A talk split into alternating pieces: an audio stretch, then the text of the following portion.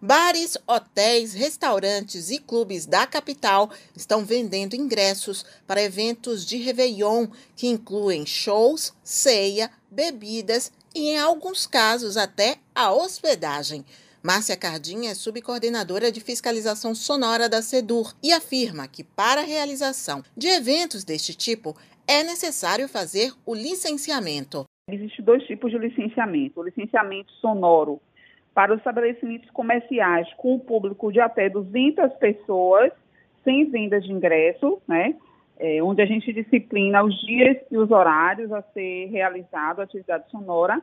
Existe a CLE, que é a Central de Licenciamento do município, onde licencia todos os eventos de grande porte, acima de 200 pessoas, com venda de ingresso. Então, a gente percebe, sim, um aumento considerável no número de processos, tanto de licenciamento de estabelecimentos comerciais, de bares e restaurantes, como também dos grandes eventos. Márcia Cardim diz que os fiscais estarão de plantão na virada do ano, mas que o trabalho mais intenso já começou com a chegada da alta temporada. Ela lembra que as festas que não cumprirem os protocolos de segurança podem terminar antes da hora.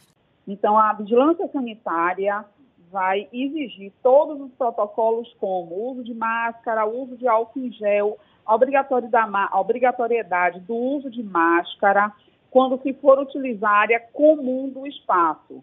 Se estiver bebendo ou comendo, não se faz necessário o uso da máscara, mas vai ao banheiro ou vai transitar em área comum, onde todos têm acesso, tem que estar usando a máscara sim. Né? Obrigatoriedade da carteira de vacinação no acesso ao local, o uso do álcool em gel, é, o, o, local onde vai acontecer o evento tem que estar é, todo higienizado, né? Então, e a fiscalização, sim, está indo e já foram feitas algumas interdições em eventos que não cumprem conforme o decreto. Para quem trabalha na organização de eventos, os problemas tiveram início quando eles começaram a exigir o comprovante de vacinação. Jorge Fernando é produtor de eventos e atua no segmento há cinco anos. Ele diz que muita gente que não se vacinou está comprando ingresso para os shows e depois cria confusão na portaria para tentar entrar. Estamos tendo uma dificuldade imensa na entrada do evento é, porque seguir todos os protocolos é muito bem, é bem tranquilo, mas como ainda é uma novidade para o público, então essa volta de shows, a informação até chegar 100% no público é muito complicada.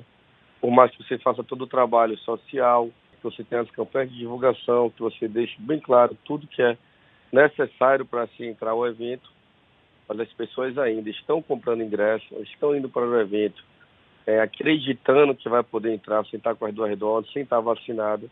E isso aí está gerando um transtorno imenso na entrada do evento. Jorge Fernando acredita que a cobrança da imunização para a entrada nos eventos é uma segurança para os profissionais e para quem deseja se divertir. O que a gente mais pede nesse momento é que cada vez mais a fiscalização seja rígida, pelo fato de que quem não trabalha corretamente acaba prejudicando quem está trabalhando. Suzana Lima para Educadora FM.